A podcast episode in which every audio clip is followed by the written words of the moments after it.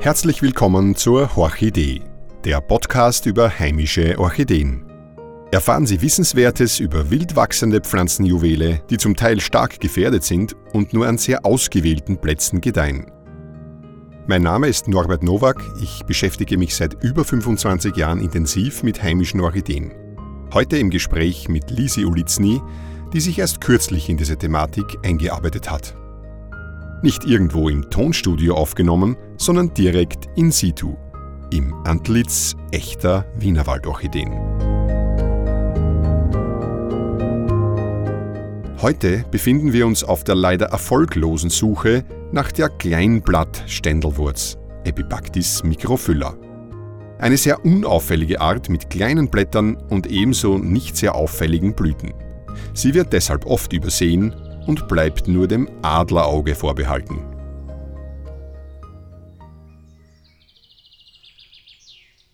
So, wir sind jetzt im Leinzer Tiergarten unterwegs und haben uns eine sehr schwierige Orchideenart vorgenommen. Und zwar die Kleinblattständelwurz, Epibactis microphylla heißt die. Also da steckt der Microphylla, steckt der Mikro, klein und Füller das Blatt. Ja. Das heißt, das wird eher was Unscheinbares sein und genau. schwierig zu finden. Wie schaut denn die aus? Ja, also das ist diese Gattung der Ständelwurzen, sind also eigentlich fast alles reine Waldorchideen, die auch im ziemlich düsteren Wald bisweilen wachsen. Da ist also doppelt schwer zu finden. Ja. So jetzt landläufig würde man sagen Krewegerln, ja, die Aha, auch noch im finsteren. Wald wachsen, also schwer zu finden.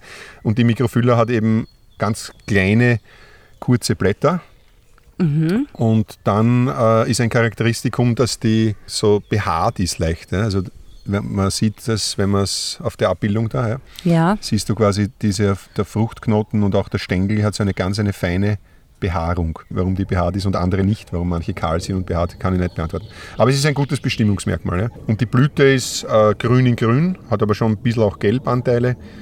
Äh, wie gesagt, die Ständelwurzen sind auch sehr schwierig zu bestimmen weil die schauen sich sehr ähnlich und es gibt auch selbstbestäubende, ja, brauchen keinen Partner. Ja. Mhm. Die können sich können sich quasi mit sich selbst machen ja, und dann äh, für Nachkommen sorgen. Eine eigentlich praktische Strategie, die bei, Pflanzen, bei manchen Pflanzen durchaus angebracht ist, weil die eben so isoliert stehen oder auch selten irgendwo sind, dass die diese Strategie haben. Aber das macht die nicht. Ja. Also diese Mikro, Epibactis microphylla, dieses, diese Kleinblattständelwurz macht das nicht. Die wird bestäubt und ja, ist auf Insekten angewiesen. Wie groß wird sie? Naja, die ist so im Regelfall relativ klein, also so 20 bis 40, maximal 50 Zentimeter hoch. Mhm. Und äh, ist in Laubwäldern, manchmal auch in, in Nadelwäldern. Die werden wir da jetzt im Leinzer Tiergarten kaum sehen, weil es keine Nadelwälder gibt, also das sind eher Laubwälder. Und kann auch eben mit den Stellen, wo die Wildschweine wühlen, ja, die, kann, die kann da ah, durchaus ja. mhm. äh, auch mit diesen, diesen offenen Stellen irgendwie leben. Das und wie schaut es mit dieser Art aus? Ist die bedroht oder gibt es da ist sicher bedroht. Allerdings das Problem ist, dass die sehr schlecht auffindbar ist und der, dementsprechend äh, ist die nicht sehr flächendeckend kartiert. Und man wird sicher sehr viele übersehen, äh, weil einfach die so unauffällig ist. Äh. Aber sie, sie ist sicher bedroht.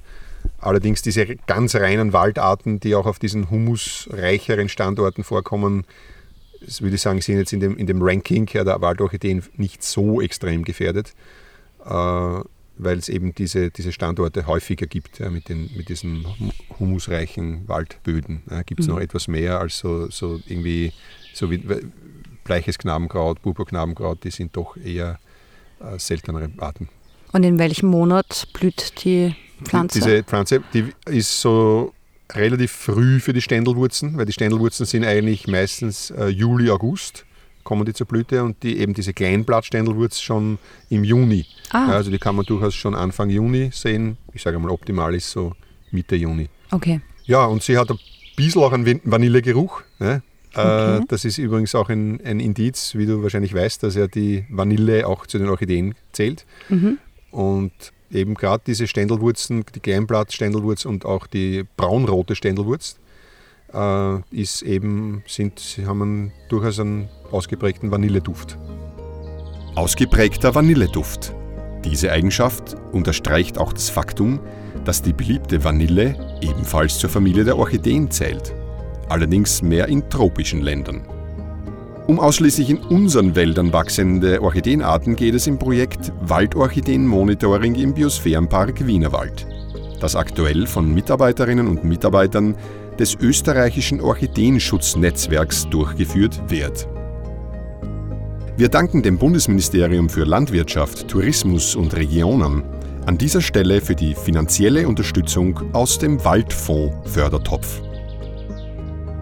Für aktuelle Informationen besuchen Sie die Website des österreichischen Orchideenschutz-Netzwerks www.orchideenschutz.at oder werden Sie Mitglied auf unserer Facebook-Gruppe, die unter dem Namen Österreichisches Orchideenschutz-Netzwerk zu finden ist. Mit blumigen Grüßen, Ihr Norbert Nowak.